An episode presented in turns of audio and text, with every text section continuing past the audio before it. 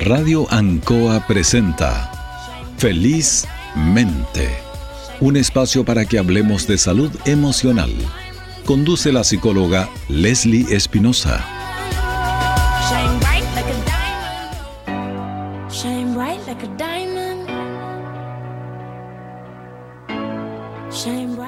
Muy buenas tardes, queridos auditores de Felizmente. Hoy día estamos a 20 de abril, ya este mes de abril, mes del libro, y hoy día no podíamos no dejar de conversar acerca de, la importancia de la lectura en nuestras vidas, por qué tiene innumerables beneficios, son los que hoy día vamos a, describir y explicar por qué es tan bueno motivarse, interesarse por este hábito para nuestra vida, para nuestra salud, para nuestras relaciones, nuestros procesos cognitivos, por qué no decirlo. Y para eso tengo una gran invitada que me acompaña hoy día, ella es Javiera López.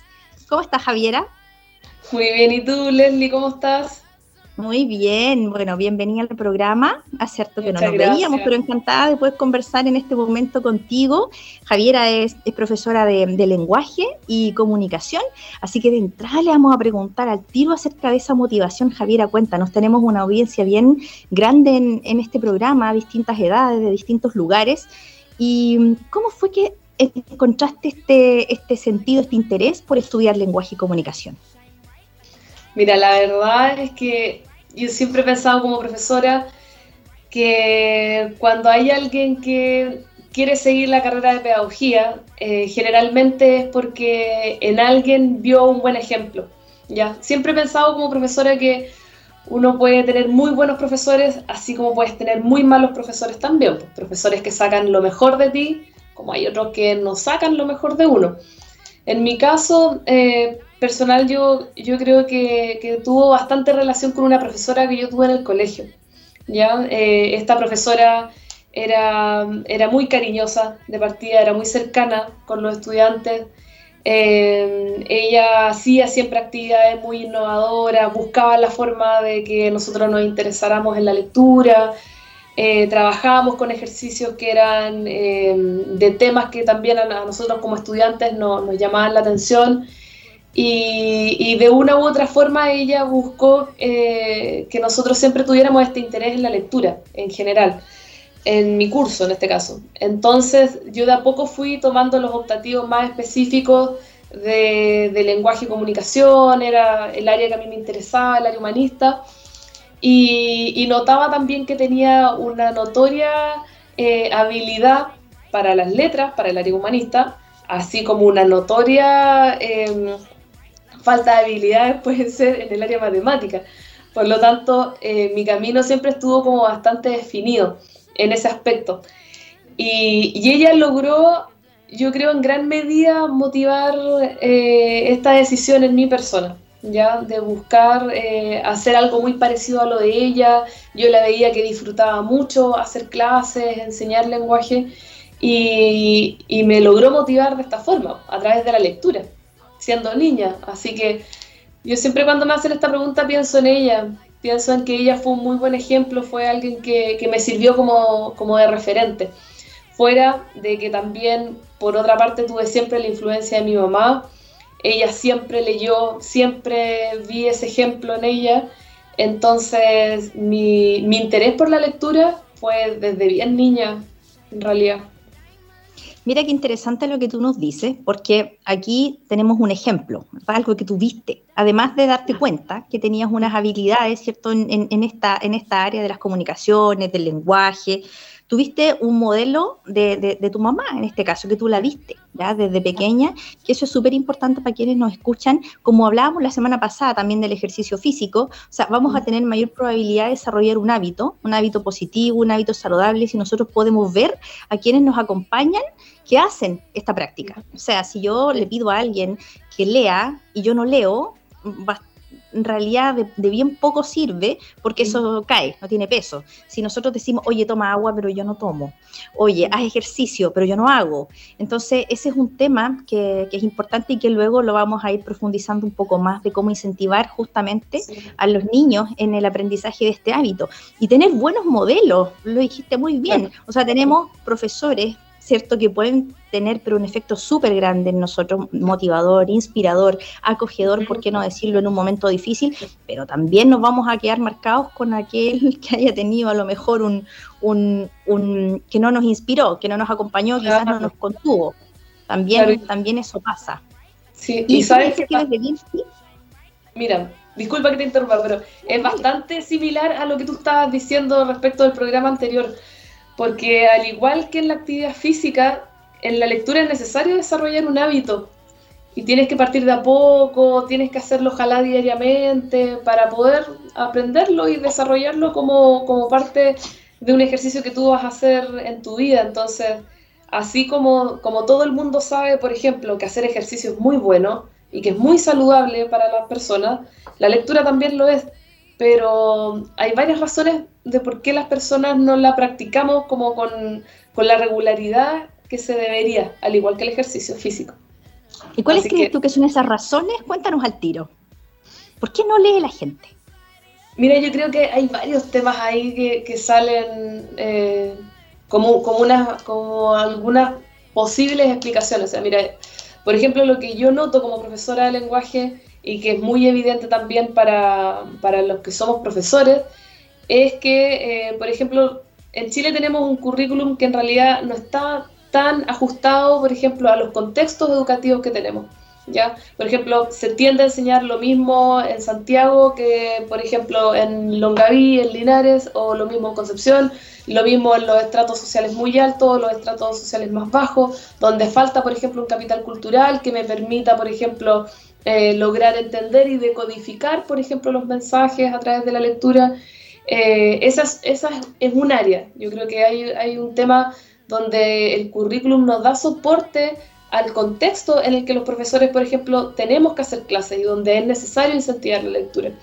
Y por ejemplo hay un tema también estructural súper importante que tiene que ver con el canon literario. Por ejemplo, siempre va a ser importante que el estudiante lea el Mío Cid, que el estudiante lea el Quijote de la Mancha y todos los históricos que todos conocemos.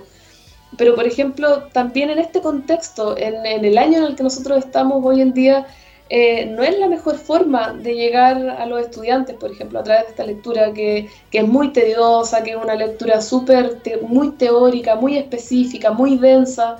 Entonces tienen que ser otras las estrategias. Entonces, si nosotros queremos generar el hábito, en este caso en los niños, yo creo que hay dos cosas que son súper importantes. Una, que tú lo estabas mencionando a raíz de lo que hablábamos al principio, de que uno tiene que ver un buen ejemplo en alguien. En este caso, lo más probable es que veas ese ejemplo en tu casa. Quizás vas a ver a tu papá a leer, a tu mamá, a tu abuelo, hermano. tu hermano. Ves a alguien en la casa leyendo. Eh, y también es importante la influencia en este caso que, que, tenemos los profesores, ¿ya? Porque puede ser que muchas veces este contexto no se dé en la casa. Por ejemplo, muchos chicos no tienen el acceso a los libros, por ejemplo, hoy día. Aún pese eh, las condiciones, por ejemplo, en que un estudiante puede ingresar a Internet y descargar un libro, eh, si bien todos creen que sigue siendo muy accesible la lectura para todas las personas, no es tan así.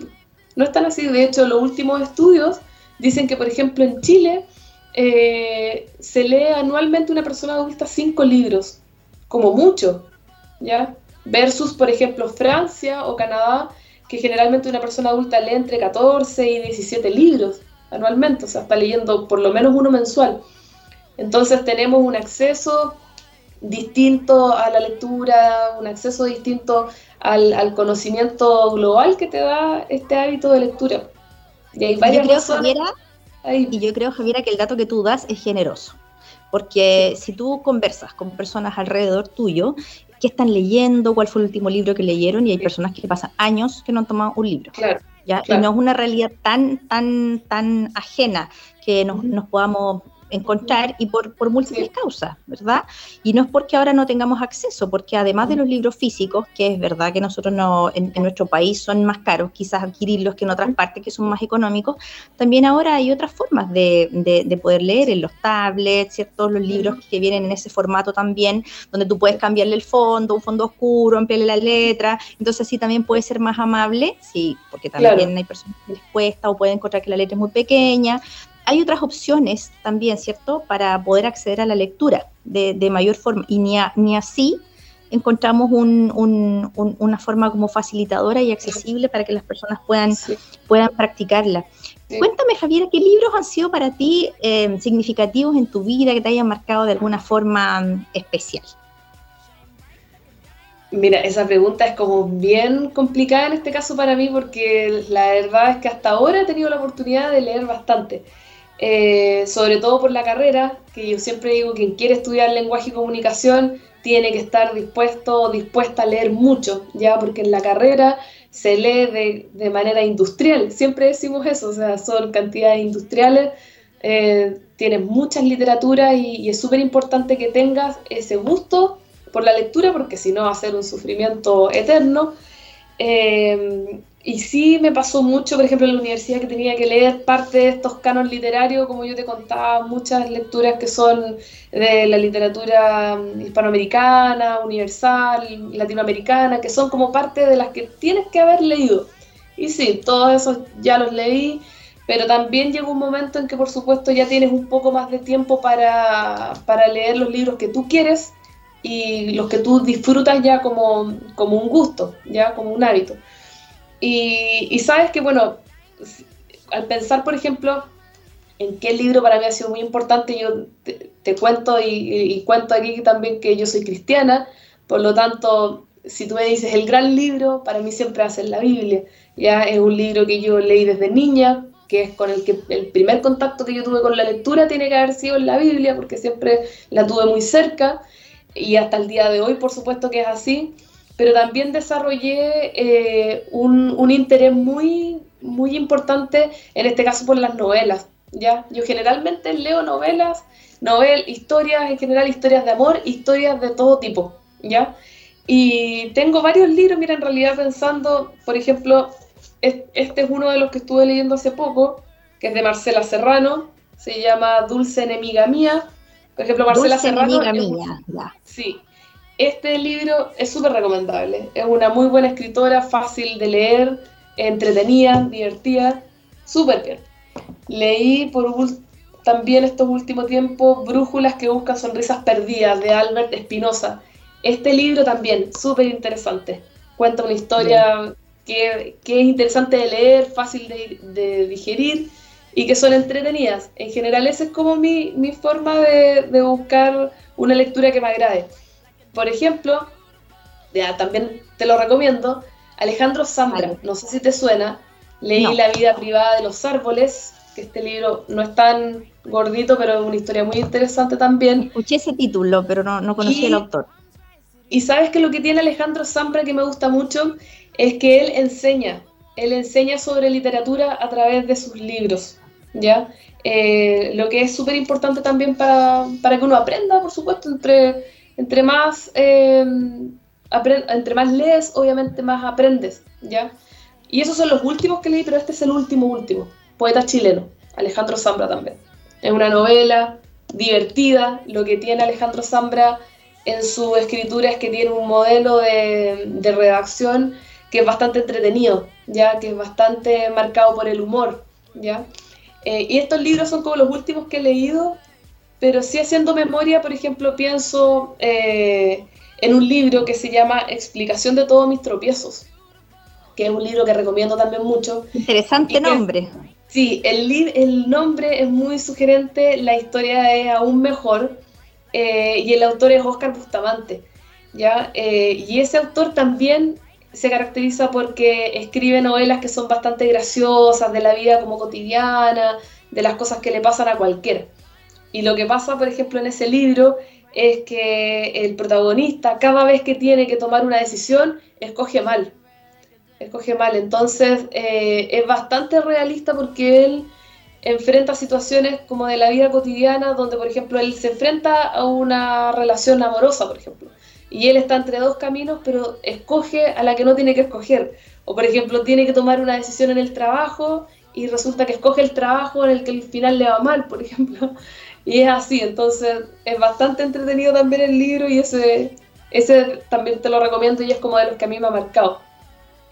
Súper. Mira, ya que estamos hablando de eso, yo también traje acá algunos libros para compartir con, nuestra audiencia, también aprovechar de, saludar con mucho cariño a todos quienes nos escuchan hoy día por, por Radio Ancoa, por el día 95.7 FM, también las personas que están conectadas a través de, Instagram, saludamos con, con, mucho cariño también a los que están conectados en www www.radioancoa.cl en este programa especial que estamos conversando de los beneficios de, la lectura, de la importancia que tiene para nuestras vidas con Javiera López, quien es profesora de, lenguaje que nos acompaña hoy día en esta conversación.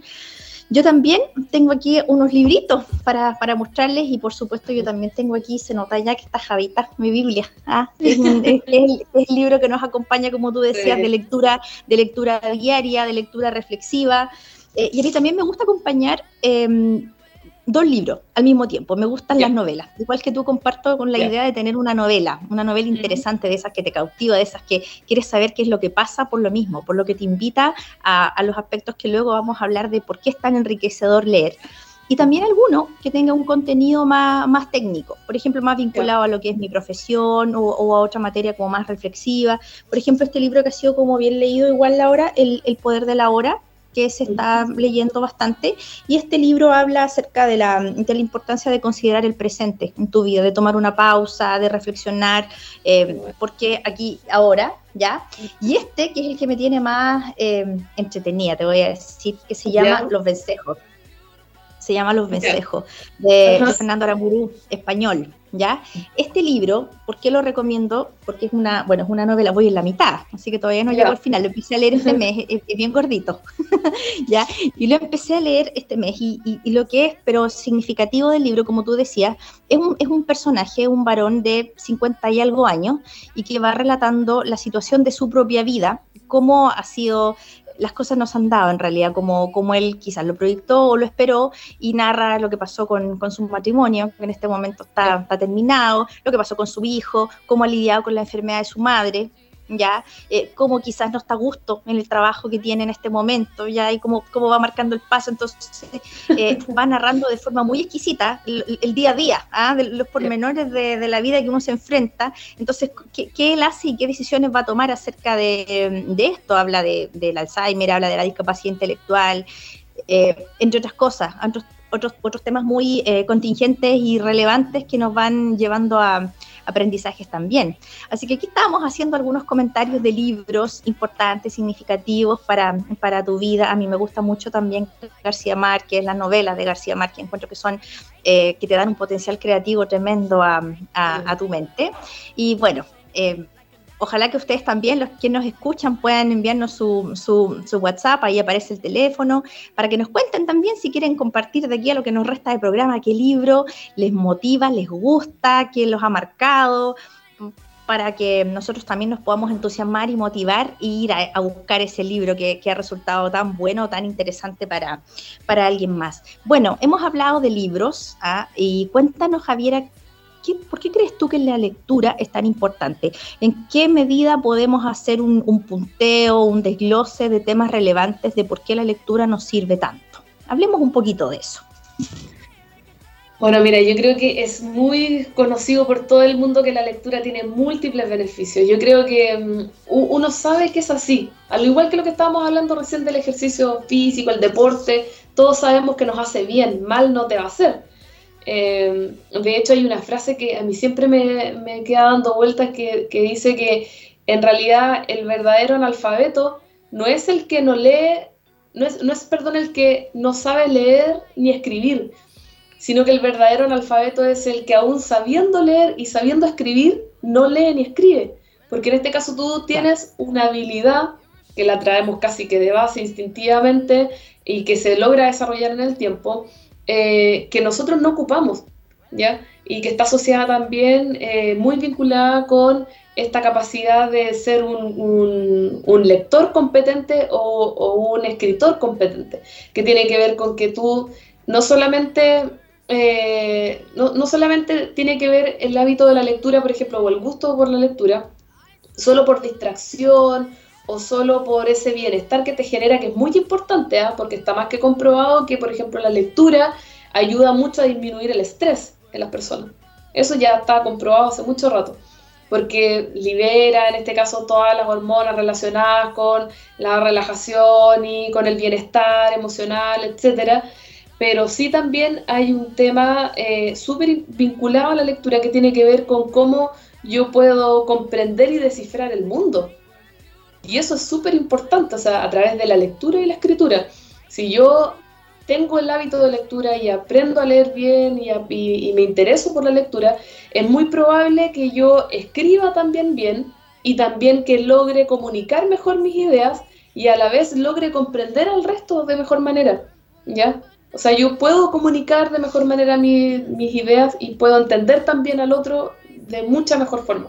Entonces esto también está vinculado, por ejemplo, eh, con cómo yo me integro, por ejemplo, a un grupo de personas, con cómo yo interactúo y cómo la lectura, por ejemplo, me permite tener un puente para llegar a otras personas, por ejemplo.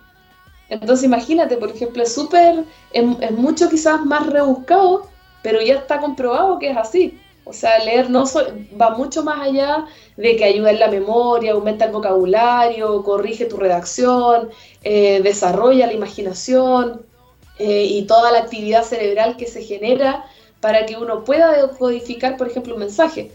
Va mucho más allá, sino que tiene que ver también, por ejemplo, con el bienestar que, no, que nos genera como personas, eh, liberando el estrés, por ejemplo, eh, o comunicándonos de mejor manera con el resto, nos permite ampliar nuestro grupo de personas con el que nos comunicamos. Entonces, los beneficios son, pero yo creo que nunca, nunca se va a llegar a establecer de verdad hasta dónde llegan los beneficios de la lectura. Son esos algunos que yo te menciono. Yo, concuerdo, yo concuerdo totalmente contigo en lo que tú has planteado de, cuáles son los beneficios de esta práctica eh, sistemática de la lectura. Y mm, bueno, Marco Aurelio de Negri dijo que era un vicio saludable, ¿ya? O sea, es algo que no te, no te viene mal, no te sienta mal leer, ¿ya? No, no, no, llega un punto, o sea, sino que de todas maneras es, es, beneficioso.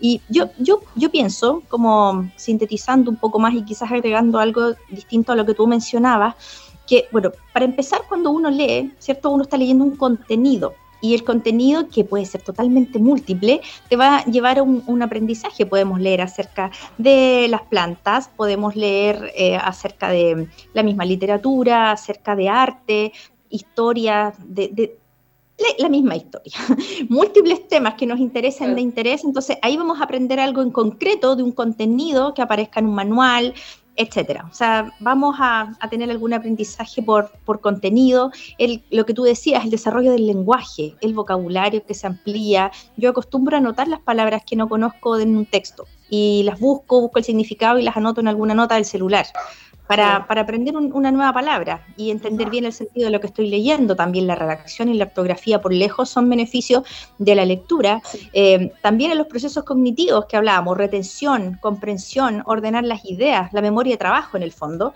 porque tienes que, tienes que retener, o sea, estamos leyendo algo que pasó antes, hay que seguir el hilo, ¿ya? Entonces son, son, son procesos cognitivos, los pensamientos más abstractos y como tú también lo mencionaste, la imaginación, ¿ya? Porque te, vas creando tú un, mundo de una, una, imagen, un rostro, una situación, un contexto. A veces los libros describen muy bien un espacio, pero así todo uno en su mente lo, lleva como a, otro nivel.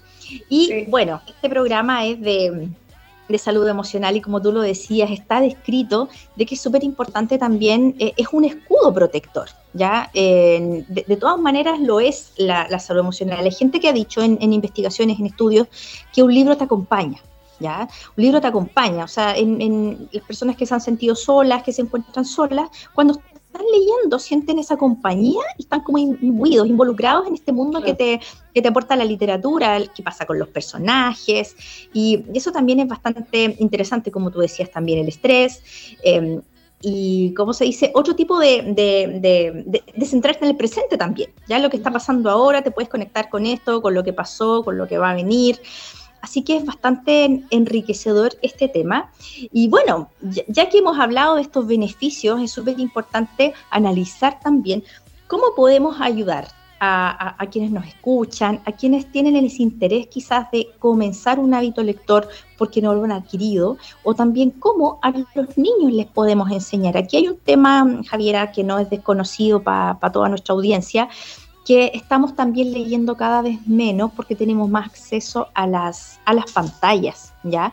Tenemos más acceso cada vez a las pantallas y pareciera ser que la lectura en realidad no es tan importante, o se le empieza como a, quitar el, peso. Hay un autor que es Sartori que habla del, Homo videns, ya no el Homo sapiens, sino que ya vamos a una, cada vez más, ya estamos, en una sociedad eh, que es teledirigida, ya donde hay mucho estímulo que es audiovisual. Entonces, un niño que nace con la imagen empieza a no leer, y todo este acto de ver, en el fondo, que es lo que hacen las imágenes, empieza a atrofiar la capacidad de entender con el natural descuido de que todos los estímulos ligados al pensamiento, la razón, la lógica, empiezan a decrecer. Entonces, lógicamente, si echamos a competir a un, libro con una pantalla para un niño, que es un estímulo que tiene eh, luces, audiovisual, que te permite hacer juego, lógicamente el niño va a tender a irse a una pantalla antes que irse a un libro. Entonces, como bien importante, empezar a, buscar formas de acercarse a los libros, a los niños de forma amable, cariñosa, creativa. ¿Qué piensas tú? Mira, sabes que la experiencia a mí me ha dicho, yo he tenido la, oportunidad de trabajar en distintos contextos como profesora de lenguaje, contextos donde han habido chicos que tienen libros en su casa y tienen un modelo de mamá que lee mucho eh, y por lo tanto el niño tiene el hábito lector, así como estudiantes que no tienen a nadie en su casa y por supuesto hay otro tipo de necesidades antes de tener un libro. Entonces eh, yo creo que ahí sigue siendo importante, eh, por una parte, que ojalá el niño tenga un ejemplo en la casa. Y si es que ese ejemplo no está, que hoy en día es muy común, porque tal como lo dices tú, eh, los adultos no leen, entonces un niño no tiene tampoco ese referente, ahí es donde cobra mayor importancia el trabajo que hacemos los profesores en aula. Nosotros pasamos gran parte del día con los niños y por lo tanto eh, podemos influir mucho en los hábitos que tienen. Entonces sí es necesario trabajar estrategias eh, metodológicas que nos permitan llegar de manera cariñosa a los chicos y, y, llegar de manera cercana y de manera didáctica y entretenida con la lectura. Ahora yo creo que en lo concreto de lo que yo he podido ver también en, la realidad es que uno tiene que alternarlo, alternarlo, o sea, yo creo que es, vamos a, ver, vamos a leer en las pantallas, pero también vamos a leer en papel. Y yo creo que esa lucha no hay que perderla nunca, o sea, está bien, estamos avanzando con toda la, la, era digital, pero no debería en este caso abandonarse la, la, la idea de que los estudiantes también sigan leyendo en papel. ¿ya? Y sobre todo porque el papel sigue teniendo esta importancia, por ejemplo, hay muchas personas que no saben, pero ¿por qué, por ejemplo, es tan importante que uno lea para poder aprender, por ejemplo, a escribir de manera correcta? Y es que para que un libro sea impreso, pasa por múltiples correcciones, pasa por un proceso súper extenso. Entonces la probabilidad de que tú encuentres un error en un libro es súper baja, es muy baja. Muy baja. ¿ya? Entonces, eh, por ejemplo, desde esa perspectiva, siempre se va a creer que el libro en papel es el que tiene la razón, el que tiene la verdad, ¿ya? De cómo se escribe una palabra, de cómo tenemos que redactar, de cómo tenemos que aprender. Ese es nuestro modelo, ¿ya? Eh, pero sí también eh, tenemos que avanzar en este caso con, con, este mundo de, de vivir la era digital, porque tampoco te puedes quedar fuera o te puedes quedar atrás. Pero sí, yo insisto, eh, en este caso, en esta idea de que el papel, el libro en papel es el que te enseña la manera correcta, ¿ya? Y sobre todo porque, por ejemplo, eh, no sé, te pongo el ejemplo de Wikipedia, que es una enciclopedia de libre acceso, ¿verdad? Y, y, que todos sabemos que es Wikipedia, pero muchos desconocen también que Wikipedia yo lo puedo editar. Yo misma lo puedo editar, no necesito, no necesito ser nadie para poder editarlo. Y yo edito la información y pongo la información que yo quiero. Por lo tanto, lo que pasa también con el contenido digital es que cualquiera lo edita, es que cualquiera lo escribe, cualquiera lo sube y lo comparte. Y claro, y se cuestiona mucho la, la veracidad del contenido, como eh, en este caso aspectos formales y de estructura de cómo están redactados los textos, por ejemplo ya o la historia en este caso, lo que sea. Exactamente. Bueno, como adultos en el fondo no, no podemos olvidar, en el fondo que que es prioritario que, en el desarrollo de la humanidad la palabra, bueno, el verbo, la argumentación son, son fundamentales para, todo el desarrollo del pensamiento. La escritura, la lectura son relevantes, son exclusivamente humanas y son los que nos permiten finalmente que nos podamos adaptar, que podamos socializar y poder en el fondo solucionarnos nuestros problemas. Ha sido tremenda esta conversación, Javiera. Yo estoy muy contenta de, tenerte hoy día acá en este programa con la audiencia que nos comenta que le ha gustado mucho el programa, que qué buen tema que es tan importante destacarlo. Así que te mando un abrazo gigante, Javiera, un gusto haberte tenido hoy día. Así que, no. Oye, te, te, doy las gracias yo, de verdad, muchas gracias por esta invitación.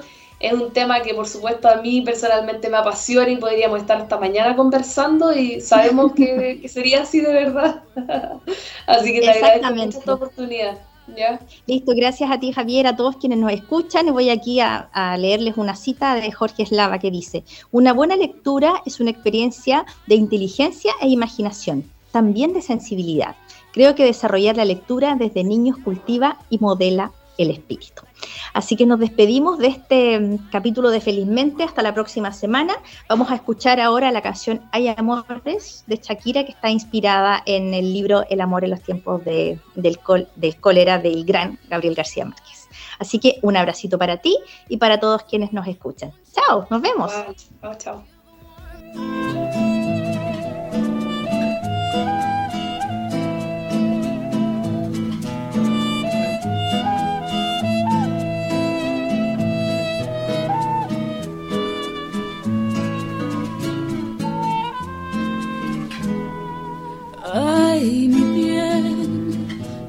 ¿Qué no haría yo por ti?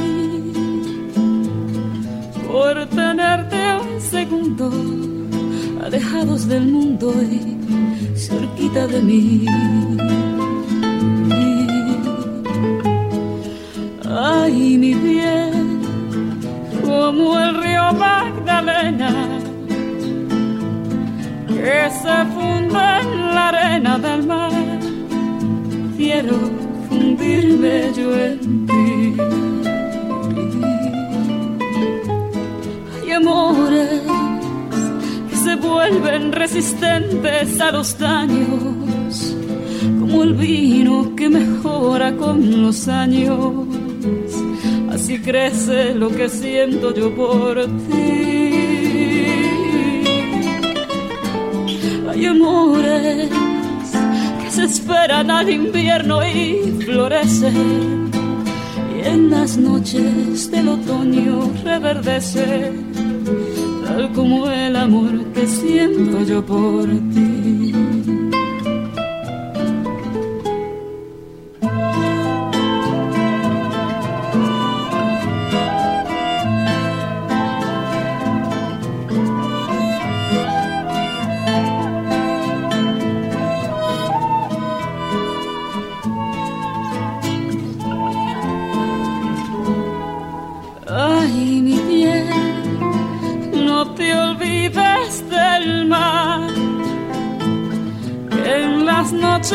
Me ha visto llorar tantos recuerdos de ti. Ay, mi bien, no te olvides del día que separó tu vida de la pobre vida que me tocó vivir. Amores que se vuelven resistentes a los daños, como el vino que mejora con los años. Así crece lo que siento yo por ti. Hay amores que parece que se acaban y florecen y en las noches del otoño reverdece, tal como el amor que siento yo por ti. Yo por ti, por ti, como el amor que siento yo por ti. Interesante conversación. Los esperamos el próximo miércoles a esta misma hora, porque su bienestar emocional es lo más importante.